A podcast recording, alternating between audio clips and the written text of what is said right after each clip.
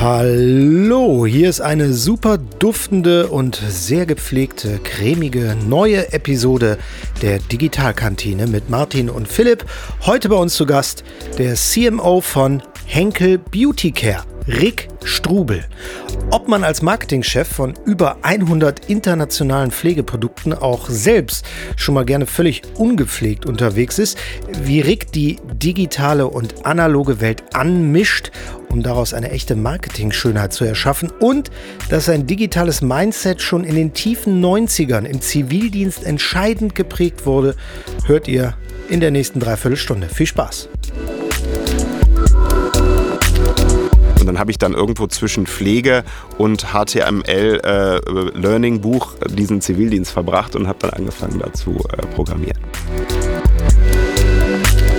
Das Mandat an mein Team ist machen. Ja? Also finden, äh, kreieren und machen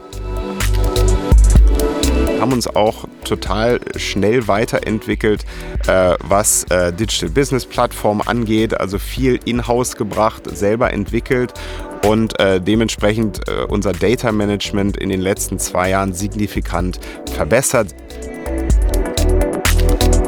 Wir haben einiges mehr im Köcher noch für dieses Jahr und auch fürs nächste Jahr, wo wir äh, ja, ein bisschen mit den Themen, äh, die im Augenblick so äh, top of mind sind, Spaß haben wollen mit den Leuten da draußen äh, und äh, ja, einfach mehr kommunizieren und einfach mal was wagen wollen. Hallo, hier ist Philipp. Äh, Martin ist auch wieder dabei. Bin an Bord. Genau, und äh, wir haben äh, einen super interessanten Gast heute. Herzlich willkommen, Rick Strubel. Vielen Dank, freut mich, dass ich hier sein kann. Genau, CMO von Henkel Beauty Care. Du betreust einen Bereich bei Henkel äh, mit über 100 Marken. Also da wird sich vielleicht der ein oder andere Marketingchef jetzt auf den Boden der Tatsachen zurückgeholt fühlen, äh, was er für einen einfachen Job hat. Ähm, vielleicht mit nur einer Marke. Du betreust quasi 100. Äh, Ihr äh, habt wahnsinnig viele verschiedene Produkte, Haare, Körper, Haut, Mundhygiene. Ähm, Marken, einfach um das auch nochmal vielleicht ins Bewusstsein zu rufen, welche Marken dazugehören zu diesem Portfolio. Da sind Namen drunter wie Schwarzkopf, äh, Taft, Sayos, äh, Diademine, Fahr, Gliss, also alles Sachen, Schauma, alles Sachen, die einem total aus seinem Alltag auch geläufig sind, also äh, wirklich äh, große Geschichten. Und ähm, ja, wir sind sehr froh, dass wir dich heute äh, hier haben, weil du auch äh, ganz stark im Bereich äh, digitales Marketing unterwegs bist, wobei man Martin ja auch sagen kann, dass man auch gerade hier ähm, beim Team vom Rick sieht, ähm, dass es ja auch sich teilweise irgendwo äh, vermischt, also die analoge und die digitale Welt. Ja, definitiv. Also Rick, das ist das, was mich auch äh, brennend interessiert, wo wir bestimmt auch gleich noch äh, darauf zu sprechen kommen werden. Das ist das, was er gerade auch äh, vor ein paar Monaten jetzt gelauncht hat, das Haus auf Schwarzkopf, wo ich finde, ähm, dass ich eben, dass man sehr gut sehen kann, wie sich die analoge und die die digitale Experience halt sehr gut äh, vermischen können. Also vielleicht auch um das vorwegzunehmen, es ist ein Flagship-Store in Berlin, äh, den man eben analog erfahren kann, aber es ist eben auch eine Plattform, eine digitale Plattform. Und das finde ich mega spannend. Wir hatten auch in den letzten Folgen schon drüber geredet, immer wieder über dieses äh, Thema Hybrid im Prinzip. Und äh, das auf der Skala halt nochmal äh, zu machen und wie das in der Praxis aussieht, was es für Pläne gibt, für Ideen, das interessiert mich brennend. Da bin ich sehr gespannt. Okay, dann steige ich jetzt ein mit der ersten Frage äh, an den Rick. Äh, Gibt es Tage, wo du auch mal ungepflegt bist als äh, Marketingchef von so einer Beauty-Care-Firma, wo du komplett auf Körperpflege verzichtest? Würde mich ganz stark interessieren. Ja, da müssen wir mal meine Frau und Kinder fragen. ähm, Im Zweifel äh, auf jeden Fall. Ähm, aber ähm, ich bin ja schon lange in diesem Geschäft und ich finde das immer spannend. Wir haben das ganze Bad immer voll von Produkten. Das sind größtenteils unsere, dann sind da irgendwelche Prototypen, dann sind auch Wettbewerbsprodukte da. Meine Frau äh, beschwert sich gerne äh, über die vielen Sachen, die da so rumstehen und von daher probiere ich auch gerne aus äh, und deswegen ist da Körperpflege und diese ganze Beauty-Welt ist mir nicht fremd und äh, ich probiere dann vieles und schreibe dann immer Kommentare an Mitarbeiter und Kollegen und nerve die damit. Also es ist tatsächlich so, dass zu deinem Job gehört, dass du Prototypen äh, mit nach nach Hause ins Badezimmer nehmen darfst und die mal testen. Was ist das? Also das interessiert mich jetzt. Äh, sind das Shampoos, ist Duschgel? Äh Ja, genau. Also gerade äh, heute Morgen zum Beispiel, ich habe gestern ein nettes Paket bekommen aus unserer R&D-Abteilung und da war ein äh, Shampoo, ähm, was in einer Puderform gekommen ist und das muss man dann auflösen. Also muss man selber erstmal zusammen mixen, dann muss man es auflösen, dann muss man es benutzen. So, und dann ist die Frage, ähm, A, ist das einfach zu machen? Äh, zweitens, wie fühlt sich das an, bevor ich es benutze, während ich es benutze, nachdem ich es benutze, riecht es gut, äh, etc. Ja? Und da bin ich genauso Konsument wie jeder andere andere auch und gebe dann meinen Senf dazu. Und deine Familie wahrscheinlich auch. Ganz genau, meine Tochter ist 13, die äh, nimmt, oh, nimmt sich gut. dessen gerne an. Ja. Das ist ein sehr gutes Alter für Beauty-Pflege. Ich habe auch eine Tochter in dem Alter. Ich glaube, äh, die können ganz gut testen und die sind, glaube ich, auch mega kritisch, oder? Die sind sehr, sehr kritisch, ähm, aber die sind auch sehr, sehr äh, excited, aufgeregt, oft, wenn äh, eine tolle Kampagne rauskommt oder wenn wir tolle Produkte mit irgendwelchen Influencern launches oder was auch immer, dann äh, kriege ich sofort das Feedback aus der Schule, was äh, dann meine Tochter oder meine beiden Söhne mir nach Hause tragen.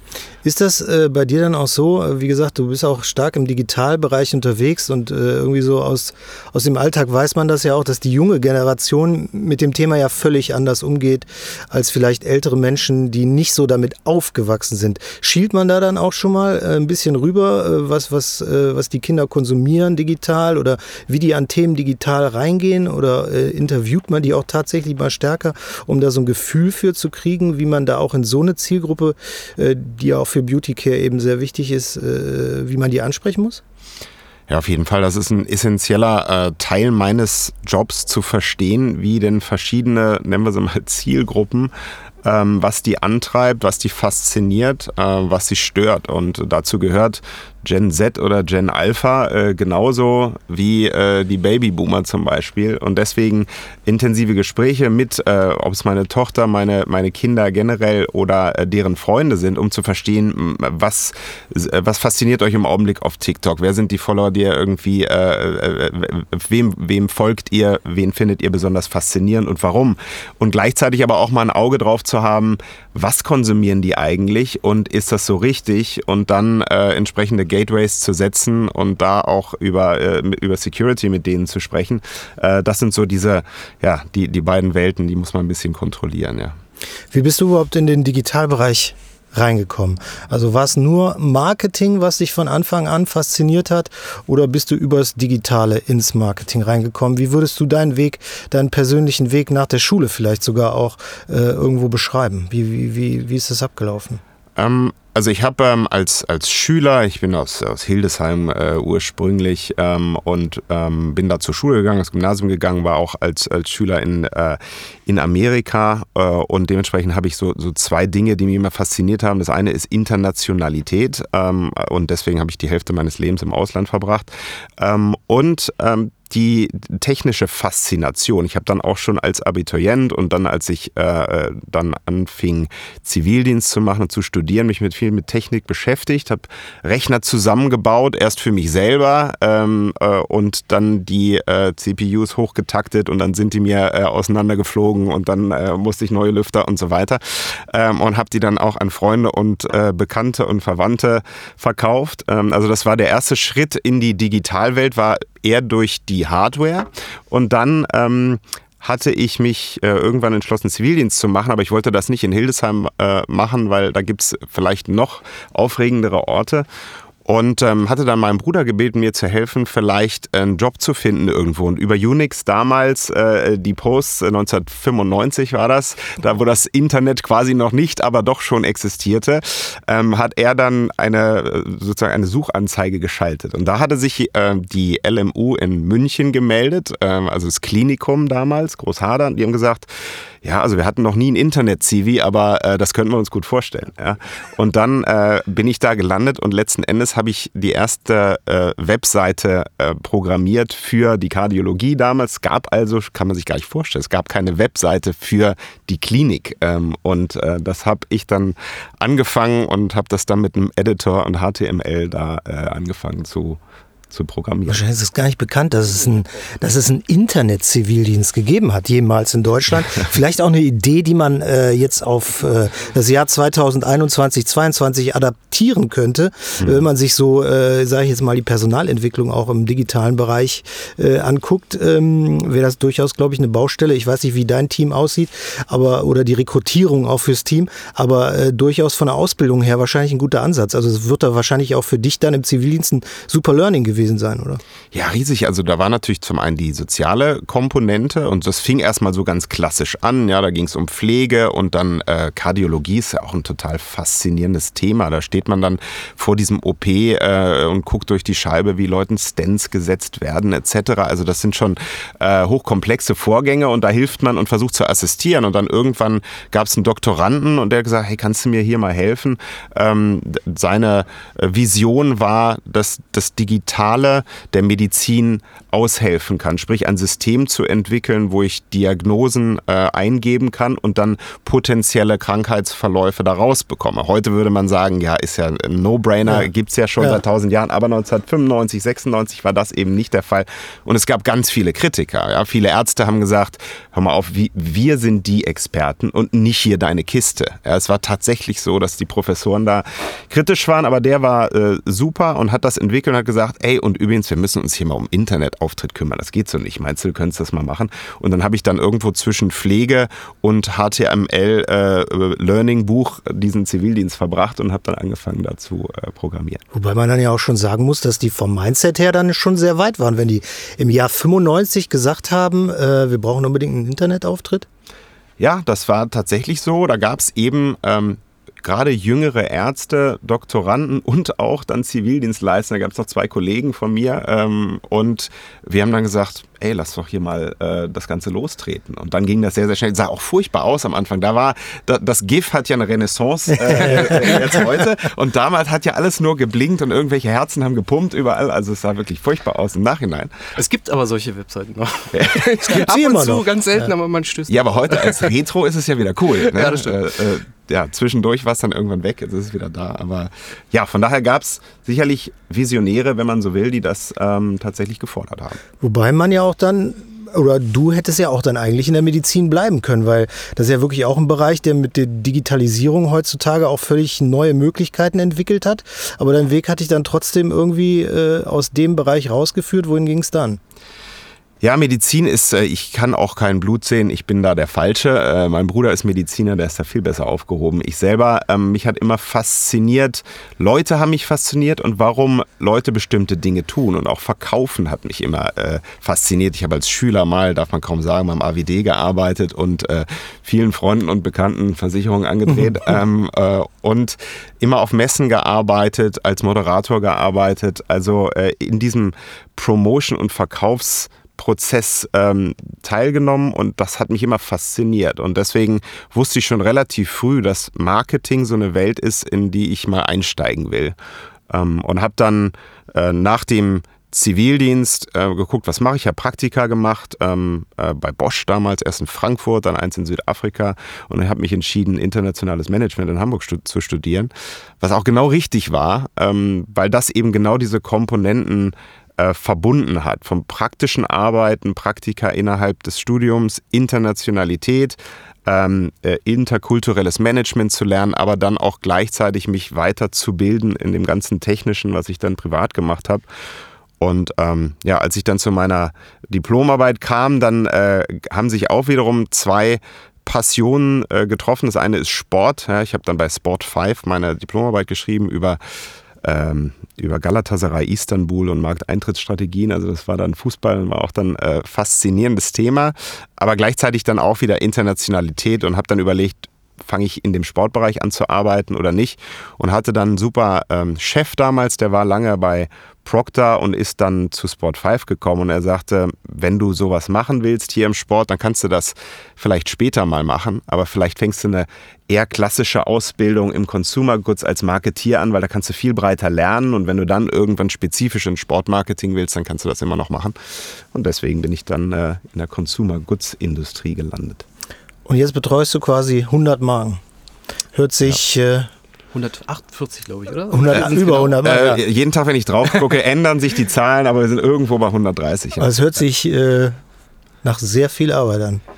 Ja, das ist durchaus sportlich, ähm, aber es ist eben auch super spannend, zumal es sind äh, Marken aus verschiedenen Kategorien, es sind ganz äh, verschiedene äh, Positionings in verschiedenen Ländern. Ich habe ja internationale Teams auf der ganzen Welt verteilt äh, und deswegen ist jeder äh, Call äh, oder jedes Projekt irgendwie anders. Ich reise dann von äh, morgens von Shanghai äh, bis abends irgendwann äh, in Lateinamerika und bin in der Mitte des Tages hier in Europa unterwegs, immer virtuell. Ja. Und das macht den Job eben total äh, spannend und auch die Markenentwicklungen zu verfolgen in den verschiedenen Teilen der Welt äh, mit den ganzen Challenges, das macht mir total viel Spaß. Was sind da so deine digitalen Helfer oder auf welche Sachen schwörst du da? Kannst du da auch so ein paar, paar Insights geben oder Tipps geben, wie du da den Überblick behältst oder, oder welche Tools dir da äh, äh, am besten bei helfen, da äh, äh, einen guten Job zu machen? Äh, ja gut, auf der einen Seite geht es erstmal darum zu verstehen, wo stehen wir eigentlich. Da haben wir äh, unser Martech Dashboard äh, und wir haben damit Profitero jetzt was entwickelt und haben äh, jetzt eine Visibilität über, äh, wie ist der Impact von unseren Kampagnen, wie ist, der, ähm, äh, wie ist die Response, äh, was, ist, äh, was passiert im Wettbewerbsumfeld. Also das, sind, das ist ein Klick und das sind Dinge, die ich mir angucken kann. Da muss ich nicht äh, lange Leute fragen, sondern kann sozusagen unsere internen Systeme von einem Dashboard zum nächsten mir ansehen. Ähm, das hilft. Wir haben uns auch total schnell weiterentwickelt, äh, was äh, Digital Business Plattform angeht. Also viel in-house gebracht, selber entwickelt und äh, dementsprechend äh, unser Data Management in den letzten zwei Jahren signifikant verbessert. Sehr viel mehr Transparenz, sehr viel mehr äh, äh, Analyse, Segmentierung und dann äh, bis hin zu eben Performance Marketing und äh, Dingen, die ich von meinem Stuhl beziehungsweise meine Mitarbeiter von, von deren Stühlen sehr, sehr gut steuern können.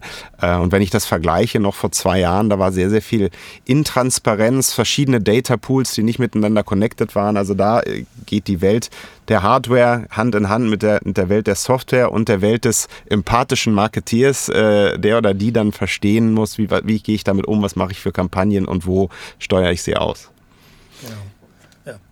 Ja, was, was mich äh, tatsächlich oder ich kann mal, mal erzählen, wie ich dich äh, das erste Mal eigentlich wahrgenommen habe. Das war, glaube ich, äh, müsste so 2018 gewesen sein. Das war, glaube ich, das äh, Jahr deines Antritts. Ähm, da gab es die Geschichte mit äh, Shampoo ohne Schnickschnack. Mhm. Das äh, war, glaube ich, eine Reaktion auf den Postillon, auf den Artikel. Ähm, und ich habe das damals als äh, ja, wahrgenommen, um mal äh, Begriff aus der Friseurbranche äh, anzuwenden, sehr frech. Ähm, weil äh, ich, du hattest auf jeden Fall direkt irgendwie so, meine Awareness war da. Äh, ich dachte, was ist das denn jetzt?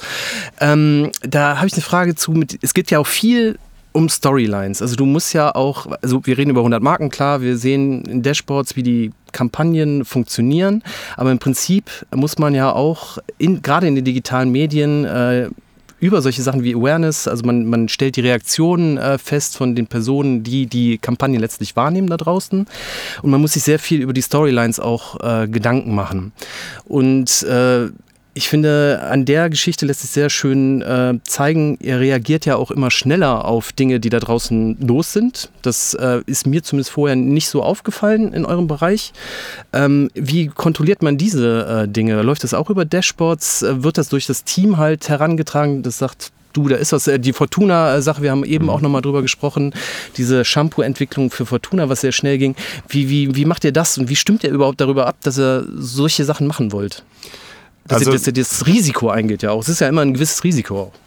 Genau, es ist ein gewisses Risiko und wir haben äh, eine, eine Marketingstrategie äh, 2019 eingeführt, die sich Brave nennt äh, und, und wo jeder Buchstabe für ein bestimmtes Attribut unserer, äh, ähm, unserer Marketingstrategie steht, aber auch das Wort selber und die, die Meinung dessen, die geht zurück auf die Gründung von Henkel, den, den Henkel-Löwen, der damals sich äh, fand auf den Produkten. Und tatsächlich, warum hat er sich auf den Produkten gefunden? Eben, weil ähm, der Gründer der Firma äh, seine Leute angehalten hat, äh, Mut zu haben und voranzugehen und, und äh, Pionier zu sein. Und genau das äh, predige ich meinem Team, äh, zu sagen, wir können nicht alles kontrollieren zu einer Frage. Es gibt, äh, wird sicherlich den einen oder anderen Shitstorm äh, mal geben. Äh, hoffentlich äh, können wir den im Keim ersticken. Oft ist es auch so, wenn man das richtige Feld gefunden hat, den richtigen Content gefunden hat, dann kontrolliert sich ja die Audience selber. Das heißt, die einen, die schimpfen, werden von den anderen, die Supporter sind, eben kontrolliert und man selber muss gar nicht viel eingreifen.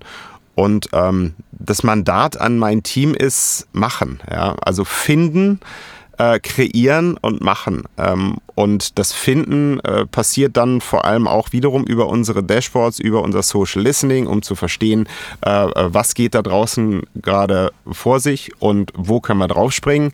Ähm, und manchmal ist es ein bisschen Zufall. Das war damals äh, bei dieser Geschichte mit Schnickschnack so. Das war dann ein Kollege von mir, der sagte, ey, guck mal, was denn das ist ja cool. Ja, und von dem was ist denn das? Das ist ja cool. Äh, umzuschalten zu, das heißt, ich muss jetzt ganz schnell was machen. Das ist mehr ein kulturelles Thema. Oh, soll ich wirklich? Wie mache ich denn das? Und wie kriege ich denn das jetzt in zwölf Stunden hin? Ähm, aber wenn man dann dieses kulturelle Thema einmal adressiert hat und sagt, äh, dir wird nicht der Kopf abgeschlagen, wenn du jetzt da was tweetest und das ist, äh, wird nicht so positiv aufgenommen. Äh, und das andere ist tatsächlich ein Prozessthema. Und äh, das Prozessthema auf der einen Seite durch Technologie ähm, und wie gesagt Social Listening Tools, die uns helfen zu sehen, wo wir stehen, aber dann auch intern die Prozesse zu beschleunigen. Wie kriege ich ein Mockup innerhalb weniger Stunden? Wie kriege ich mhm. das Ding dann äh, äh, erstens gepostet, zweitens geseedet etc pp. Das sind alles Dinge, die wir challengen mussten und da sind wir aber jetzt eigentlich ganz gut äh, vorangekommen. Und da brauchst du ja auch dann nicht nur deine Abteilung für, ne? Das ist ja dann, genau. das ist glaube ich das größere Kunststück dann an der Sache, die Mitstreiter in den anderen Teams zu finden, ne?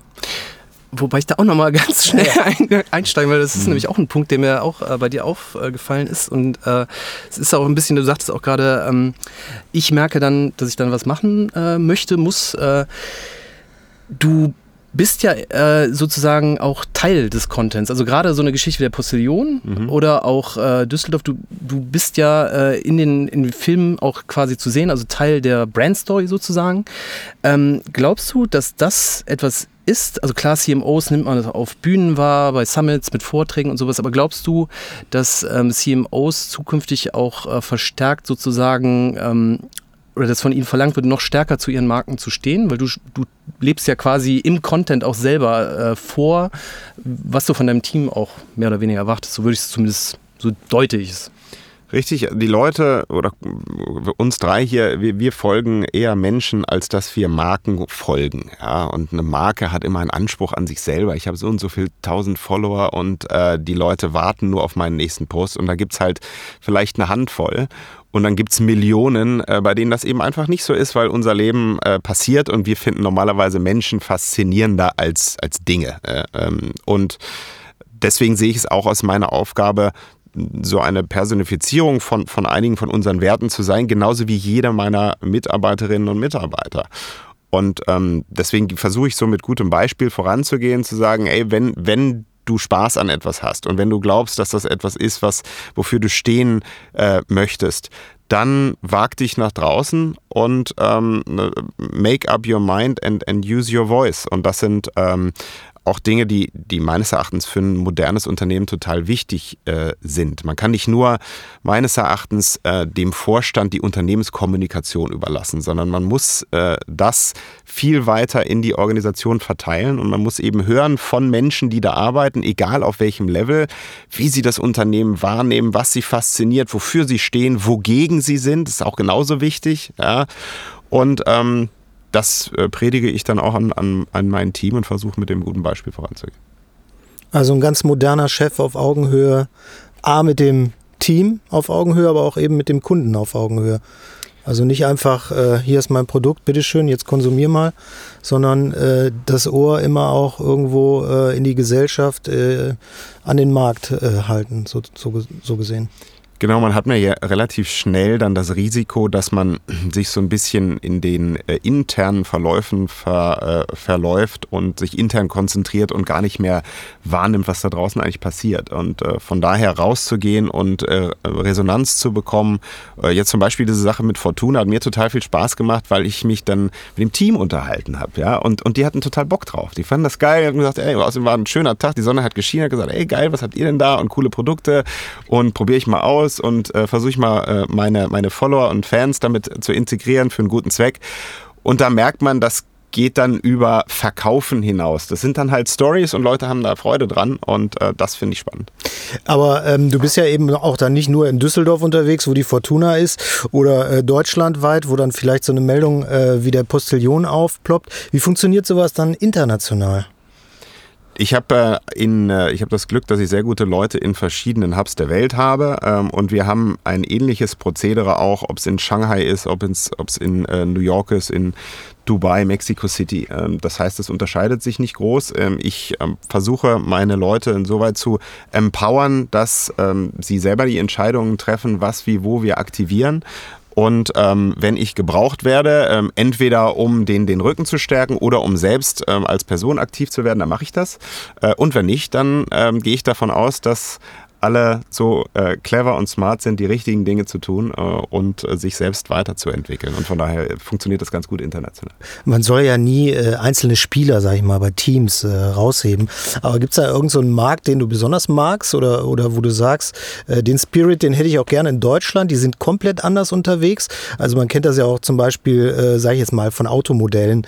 Die sind ja auch überall komplett verschieden in allen Ländern. So wird es bei euren Produkten ja auch sein. Die Märkte sind auch verschieden. Gibt es da irgendwelche Märkte, die dich ganz besonders faszinieren? Ja, ich habe ja, ähm, ich habe sechs Jahre meines Lebens in Amerika verbracht, ähm, davon fünf in, in New York. Ich finde, der amerikanische Markt ist insofern sehr faszinierend, weil er, was das Digitale angeht, immer noch mehrere Schritte voraus äh, ist und auch was Marketing angeht, äh, mehrere Schritte voraus. Warum? Weil ähm, jeder Amerikaner ähm, oft schon in der Highschool, und ich war da in der Highschool, äh, dem wird vermittelt, wie er oder sie sich selber vermarktet. Da gibt's Debate als, äh, als, als Thema. Ja, wie ich also debattiere mit anderen, wie ich mich besser positioniere. Und das ist übrigens auch ähnlich in, in äh, UK, wo ich auch äh, viele Jahre gelebt habe. Und das heißt, Marketing wird mehr als Teil des täglichen Lebens wahrgenommen und äh, die Leute reagieren sehr, sehr positiv auf äh, verschiedene, auch neue Wege des Marketing. Und äh, deswegen schiele ich immer auf die Medien in, äh, in Nordamerika, vor allem ähm, auch auf einige meiner ehemaligen Kollegen, die da arbeiten und wir tauschen uns aus. Ähm, und das finde ich faszinierend, was das angeht. Auf der anderen Seite, andere äh, Teil der Welt, Japan, finde ich faszinierend, zum Beispiel was das Thema Beauty angeht. Ja, die, die japanische Beauty-Industrie äh, verliert sich in diesen Details der Schönheit und das finde ich total faszinierend. Äh, die haben äh, reinigen ihre Gesichter in sieben Schritten morgens, bevor sie zur Arbeit gehen. Ja? äh, und die haben alle verschiedene Produkte etc. Und da einzusteigen in diese Historie, warum die das machen und was die antreibt und was man davon lernen kann, äh, da finde ich gerade Asien und vor allem Japan total faszinierend.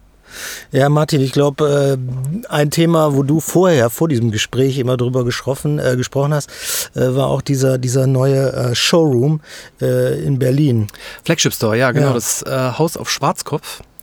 Was eben, wie gesagt, das hatte ich im äh, Vorwort auch schon mal gesagt, äh, sehr viel mehr ist als äh, ein Flagship Store. Ähm, es ist auch äh, angeschlossen an eine digitale Plattform und das bringt uns eigentlich auch äh, zu einem Punkt, den du im Prinzip indirekt gerade eben auch schon mal angesprochen hast, nämlich Zuhören. Ihr äh, habt ja auch meines Wissens nach 2019 eben sehr stark in den Bereich D2C halt investiert mit einigen Brands. Das heißt, ähm, bekommt da direkt Daten, Insights von den Konsumenten, was die im Prinzip wollen. Und ähm, der Flagship Store, wenn ich es richtig verstanden habe, das Konzept ähm, mit der digitalen Plattform geht ja in eine ähnliche Richtung. Kannst du da äh, vielleicht einmal den Hörern auch erläutern, was ihr da gemacht habt? Ich habe da schon natürlich Bilder von gesehen, war leider mhm. noch nicht selber da, aber es sieht auf jeden Fall äh, super aus. Was macht ihr da und wie, also das interessiert mich am meisten, wie ist das äh, mit dem äh, digitalen virtuellen Space im Prinzip connected? Mhm. Ähm, ja, also das ist ein faszinierendes Projekt. Ähm, der ähm, Stein des Anstoßes, wenn man so will, war äh, die, äh, das Omnichannel Development. Also das heißt, wie können wir uns als Unternehmen über verschiedene Kanäle, die über die klassischen Kanäle wie den Salon oder den klassischen Supermarkt hinausgehen, weiterentwickeln und mehr lernen, äh, auch über diese verschiedenen Kanäle, um dann uns auch besser, mehr consumer-centric in den klassischen Kanälen aufzustellen und äh, auch unseren äh, Trade-Partners äh, bessere ähm, Produktlösungen zum Beispiel anzubieten, die vorher bereits getestet sind in einem anderen Kanal wie Direct-to-Consumer etc. Also das ganze Thema äh, Omni-Channel ähm, ist ein großes und äh, Direct-to-Consumer gehört dazu. Warum Direct-to-Consumer? Äh, eben aus der Natur der Sache, weil man einen direkten Austausch hat mit dem äh, Konsumenten, mit den Leuten da draußen. Äh, man hat den, äh, die äh, Collection of Data und entschuldigt die Anglizismen, ich habe zu viel Zeit im Ausland verbracht, ich bemühe mich. Buzzwords sind doch immer super.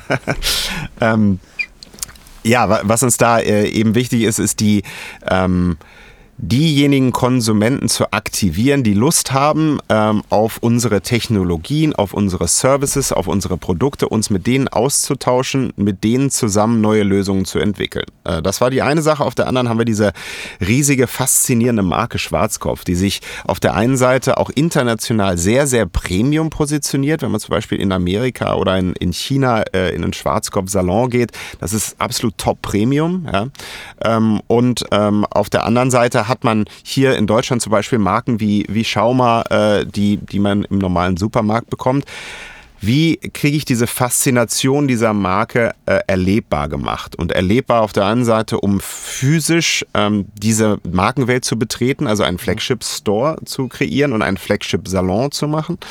Äh, und gleichzeitig innerhalb dieses Salons den Leuten die Möglichkeit zu geben, ähm, Experience zu haben, wie zum Beispiel durch einen Magic Mirror, wo ich reinkomme, da, da werd, äh, kann ich verschiedene Farbtöne auswählen, wie sehe ich da aus, ähm, dann kann ich mich meine Haare analysieren lassen in diesem physischen Space. Äh, auf Basis dieser Haaranalyse kriege ich personalisierte Produktberatung äh, und kann diese Produkte kaufen, kann die auch wiederum personalisieren mit einer Silhouette von meinem Kopf. Ja, das heißt auch das Packaging ist personalisiert, das heißt es geht alles um diese äh, n gleich 1 Experience.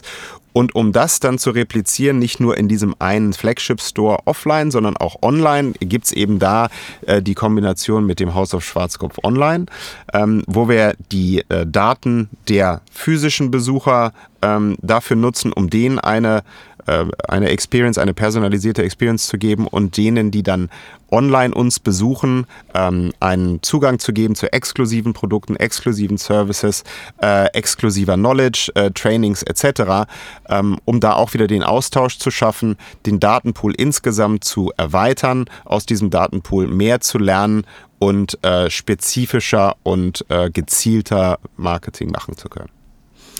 Ähm, bei dieser Geschichte, das läuft, glaube ich, über ein Login per, äh, durch eine ID. Mhm. Also ähm, die Nutzerdaten, die ihr im Hintergrund habt, natürlich werden die verwaltet und ihr werdet sie nutzen, äh, um Produkte eben spezifischer anzupassen. Was mich ähm, an dieser äh, ganzen Geschichte nochmal interessiert ist, ähm, um die Kunden sozusagen bei der Stange zu halten oder die Nutzer weiterhin von der Marke zu begeistern, spielt natürlich auch das äh, Thema ähm, Nurturing sozusagen eine Rolle. Also, dass ich auch äh, versuche, wenn sie sich im digitalen Space rein aufhalten, was zum Beispiel ja jetzt auch äh, wieder mehr gegeben ist durch die aktuelle Situation, ähm, wie halte ich sie bei der Stange? Also, wie ähm, läuft das Nurturing ab? Welche Rolle Natürlich interessiert mich das, äh, spielt Content dabei. Wie personalisiert ihr Content? Ähm, wie versucht ihr aus den Daten, sage ich mal, Strategien abzuleiten, wie ihr spezifische Kundensegmente eben bei der Stange haltet sozusagen? Ja, also wir haben ja auf der einen Seite verschiedene Personen, äh, von denen wir, also sozusagen Kohorten, die wir identifiziert haben, die unterschiedliche Interessen haben. Wenn du also einmal bei uns warst und du hast dich interessiert für ein ähm, ähm, Anti-Hairloss-Shampoo, äh, dann werden wir dich, dir nicht beim, beim nächsten Mal als Entry-Page eine Kolorationsseite geben. Ja? Ähm, also da haben wir verschiedenste äh, User-Journeys definiert und wir haben äh, eben Anhaltspunkte, wo wir dich äh, abholen. Dann Content-Produktion. Ähm, am Ende muss man die Leute entweder ähm, schlauer, ähm, äh, müssen, sie, müssen sie etwas schlauer werden, wenn sie die Seite verlassen. Äh, sie müssen ein bisschen glücklicher sein, weil sie sich vielleicht besser fühlen oder vielleicht einen guten Deal gemacht haben. Äh, ähm, oder äh, sie äh, müssen die Experience an sich äh, toll finden und Spaß haben. Ja? Und, und wir versuchen dann äh, in diesen verschiedenen Segmenten Content zu kreieren, äh, vor allem auch intern. Wir haben unsere eigene Content Factory äh, gegründet und immer weiter ausgebaut über die letzten Jahre, ähm, um in der Lage zu sein, diese Kohorten mit ähm, ganz spezifischem Content zu versorgen. Also sprich, äh, wenn es geht um äh, Haarausfall. Dann ganz klare Informationen, wo kommt es eigentlich her, was kannst du da eigentlich tun, was gibt es für Technologien, äh, was gibt es für Arten und Weisen, um deine ähm, Haare vielleicht äh, zu pflegen und zu stylen, die jetzt für dich speziell sind. Hast du dir das schon mal überlegt? Ähm, da gibt es ganz viele Ansatzpunkte. Einige sind eher wissenschaftlich, andere sind mehr entertaining. Äh, und das machen wir dann aus einem Zusammenschluss aus eigenen Content Creators und externen Agenturen äh, und teilweise unseren RD und auch Wissenschaftlern, äh, externen Wissenschaftlern, um da den richtigen Content zu kreieren und die Leute da abzuholen, wo sie Interesse haben. Kannst du da ungefähr so einen, äh, ja, es muss jetzt nicht unbedingt prozentual sein, aber so vom Mix her, welcher Content eigentlich bei euch momentan am gefragtesten ist oder auf welche Channels, auf welchen Channel ihr das alles ausspielt? Ähm, also was die äh, äh Leute, es gibt viel Content, der sehr saisonal ist. Ist immer spannend, wenn man äh, zum Beispiel hat man keine Ahnung, die Grammys oder äh, whatever. Gerade wir als Styling äh, Company, wir haben dann Ansatzpunkte ähm, darzustellen. Gerade da geht der Search, äh, das Search Volume hoch für die Frisur von Lady Gaga und wie kann ich auch. Ja? Das, und das hat man also mehrfach im Jahr. Man weiß genau, äh, wenn ich ähm, Karneval habe oder wenn ich jetzt die äh, Festive Season habe etc. Da sind bestimmte Haarthemen vor allem, äh, wo wir die Leute abholen. Ähm, und dann gibt's äh, viel Produkt, Produktinformationen, die Leute suchen. Also das ist tatsächlich der, äh, der Lion Share von ähm, dem Content, den Leute versuchen zu, äh, zu bekommen. Zu sagen, ich habe ein ganz spezifisches äh, ein Bedürfnis und ich will verstehen, wie ich diesem Bedürfnis gerecht werde. Und äh, wenn man sich vor allem gerade mit Frauen unterhält über Haare, dann kriegt man meistens die Antwort, ja, meine Haare sind aber speziell. Kriegt man eigentlich von, von jeder, die, die sind ein bisschen dünner, die sind ein bisschen lockiger, die sind ein bisschen äh, äh, dicker und die haben eine bestimmte Art und Weise, wie die äh, machen, äh, was sie wollen und ich äh, will mehr Kontrolle über meine Haare haben. Wie mache ich das denn? Ähm, und von daher äh, ist da ganz wichtig unsere Verbindung zu unserem eigenen Professional-Geschäft. Wir haben ja ein sehr großes Salongeschäft und wir haben auch sehr viele eigene Friseure im Unternehmen. und mit denen zu sprechen und am Puls der Zeit zu bleiben, zu verstehen, was sind denn im Augenblick die Themen, da ist jetzt im Augenblick viel Scalp Care zum Beispiel, ja, also die Kopfhaut und äh, wie bekomme ich eine gesunde Kopfhaut und schöne Haare aus einer gesunden Kopfhaut und wie pflege ich das etc. pp. Ähm, das sind alles Dinge, die ähm, bei uns einfließen in die äh, in das Content Development und dementsprechend ist sehr viel Technisches, äh, aber wenn man dann gerade soziale kan Kanäle hat, dann geht es sehr viel auch um Entertainment und die coolste letzte Frisur und äh, all das, was den Leuten Spaß und Freude macht. Also wenn ich das so raushöre, wahrscheinlich ist der, der, der wissenschaftliche Part, so ich ihn mal nennen, eher über, äh, sag ich mal, textliche Komponenten ähm, mhm. abgebildet und das andere vermutlich über visuelle, also sowohl im Bewegtbild als auch statische Bilder ähm, mit entsprechend halt Text noch dazu. Ja, was wichtig ist, sind äh, How-Tos, die man vor allem mhm. auch ähm, über, über Videos, über GIFs, über äh, Short-Content äh, 30 Sekunden, 60 Sekunden, 90 Sekunden äh, ausspielt, äh, um den Leuten auch genau zu zeigen, äh, was zu machen ist, was nicht. Wir haben auch viele Live-Sessions zum Beispiel, wo wir ähm, Stylists haben, die Trainings machen online, gerade wegen Corona natürlich total essentiell. Und die gehen dann teilweise ein, zwei, drei Stunden, ja, wenn es um ganz spezifische Themen für Friseure geht, ähm, um, äh, um die da abzuholen. Ja. Das heißt, das, das Thema Live-Training und auch Live-Selling ist eins, was wir sehr aktiv verfolgen. Auch ähm, Live-Selling ähm, zum Beispiel mit äh, unseren Marken bei Invincible Brands. Das ist ja ein Unternehmen, äh, ohne ähm, große Beteiligung haben in Berlin. Und ähm, da sind relativ junge Marken, Hello Body, Banana Beauty zum Beispiel. Und äh, da geht es darum, auszuprobieren, äh, zu zeigen, wie es funktioniert und gleich zu kaufen. Äh, und das sind eben auch interessante Kanäle, ähm, die wir da bespielen und wo wir auch viel lernen im Augenblick. Jetzt haben wir viel über den Status quo gesprochen, aber wenn wir einen Mann wie dich äh, hier haben, der auch eben schon so ein bisschen erwähnt hat, dass er sein Ohr auch immer an andere Märkte hält, die vielleicht schon zwei Schritte weiter sind als der deutsche, ähm, woran arbeitest du oder was beschäftigt dich gerade ganz besonders, äh, was die Zukunft angeht in dem Bereich? Also wie gesagt, wir haben jetzt gerade viel gehört, wo wir, wo wir jetzt stehen. Was glaubst du, wo, geht es zukünftig hin oder wo, wo müsst ihr dran arbeiten noch zukünftig?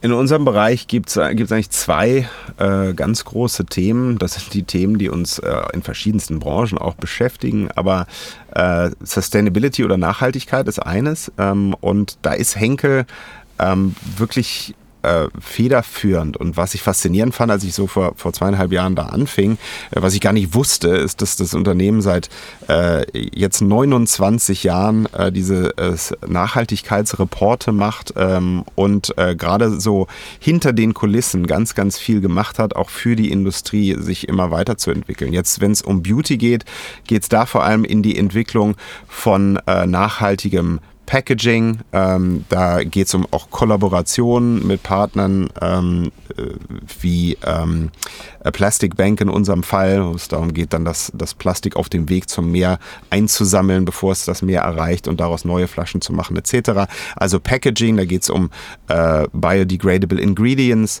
äh, und da geht es gleichzeitig aber auch darum, dass man die Qualität ähm, und, und die äh, äh, Performance der Produkte nicht verliert. Und das ist ganz, ganz schwierig. Also technologisch in der Lage zu sein, äh, fundamentale äh, Inhaltsstoffe, die es schon seit Dekaden gibt und die äh, von vielen Leuten auch geliebt werden, ähm, auszutauschen mit neuen, äh, nachhaltigen Inhaltsstoffen, die aber genauso gut funktionieren. Ja, und da wird viel ausprobiert und da sind wir auch auf einem sehr guten Weg. Das heißt, Nachhaltigkeit ist ein Riesenthema, gerade in der Produktentwicklung, äh, das auch gerade in der jungen Generation total am Herzen liegt und äh, da machen wir sehr, sehr viel. Und auf der anderen Seite ist es Consumer Experience. Ja, wenn ich, wir haben eine Choicify, unsere äh, AR-Technologie, wo, wo Leute äh, online sich äh, eine Haarfarbe anprobieren können und dann gucken können, was passt am besten. Das sind Dinge, die sich immer weiter entwickeln werden. Äh, äh, Stichwort Metaverse. Ich glaube auch, mhm. dass, dass da ähm, wir diese Experience haben wollen. Äh, und ich weiß noch, als ich, als man noch zur CES durfte, äh, vor zwei Jahren das letzte Mal, äh, da mal äh, eine eine, eine Jeans anzuprobieren, sozusagen virtuell und ob die passt und warum. Und solche Sachen entwickeln sich ja auch ganz, ganz schnell weiter. Und ich bin gespannt zur nächsten CES im Januar. Äh, da hatte ich noch geplant, dahin zu fliegen. Mal gucken, ob es klappt. Solche Technologien, glaube ich, in Beauty Experience ähm, werden ganz, ganz wichtig ähm, und auch Self-Analytics. Wir haben da eine Technologie, äh, Salon Lab nennt sich die. Ähm, die ist einzigartig. Die Haaranalyse, daraus hingehend äh, person personifizierte Produkte und Customized Product zu entwickeln. Und das geht immer weiter, glaube ich, dass die Leute Produkte wollen, die nur für sie ja. sind und mhm. ganz spezifisch äh, die Experience virtuell, physisch und Produktexperience für sie äh, ausgesteuert wird. Mega spannend. Und ist das nächste, äh, der nächste Online-Scoop auch schon auf dem Weg? Ja, aller, aller Fortuna oder Postillon? Ja, der ist auf jeden Fall auf dem Weg. Wir haben gerade heute Abend äh, einen spannenden Abend vor uns. Äh, es geht äh, teilweise um Politik äh, und ein bisschen Spaß und Freude. Ich will da nicht zu viel verraten, aber ich bin sehr gespannt, äh, wie sich das Ganze ausspielen lässt. Äh, und das wird nicht der, der letzte sein. Wir haben einiges mehr im Köcher noch für dieses Jahr und auch fürs nächste Jahr, wo wir ja ein bisschen mit den Themen, die im Augenblick so top of mind sind, Spaß haben wollen mit den Leuten da draußen äh, und äh, ja, einfach mehr kommunizieren und einfach mal was wagen wollen. Ja, cool. Ich würde sagen, dann werden wir dich weiter beobachten, dich und dein Team. Definitiv. Rick Strubel, vielen Dank, CMO von Henkel Beauty Care, äh, heute zu Gast in der Digitalkantine. Ich hoffe, wir haben dich nicht zu sehr gelöchert. Und äh, ja, falls du noch irgendjemand grüßen willst, jetzt die Gelegenheit. Ne? ja, vielen Dank an euch. Äh, großartig, dass ich hier sein durfte. Finde ich auch schön, dass man das mal wieder hier physisch macht und sich ja, mal gegenseitig definitiv. in die Augen guckt. Das äh, finde ich ganz toll. Ich wünsche schöne Adventszeit äh, und äh, schöne Weihnachten, wenn wir denn soweit sind. Ne? Ist ja schon bald soweit. Also alles Gute. Wünsche mir dir auch. alles klar, danke.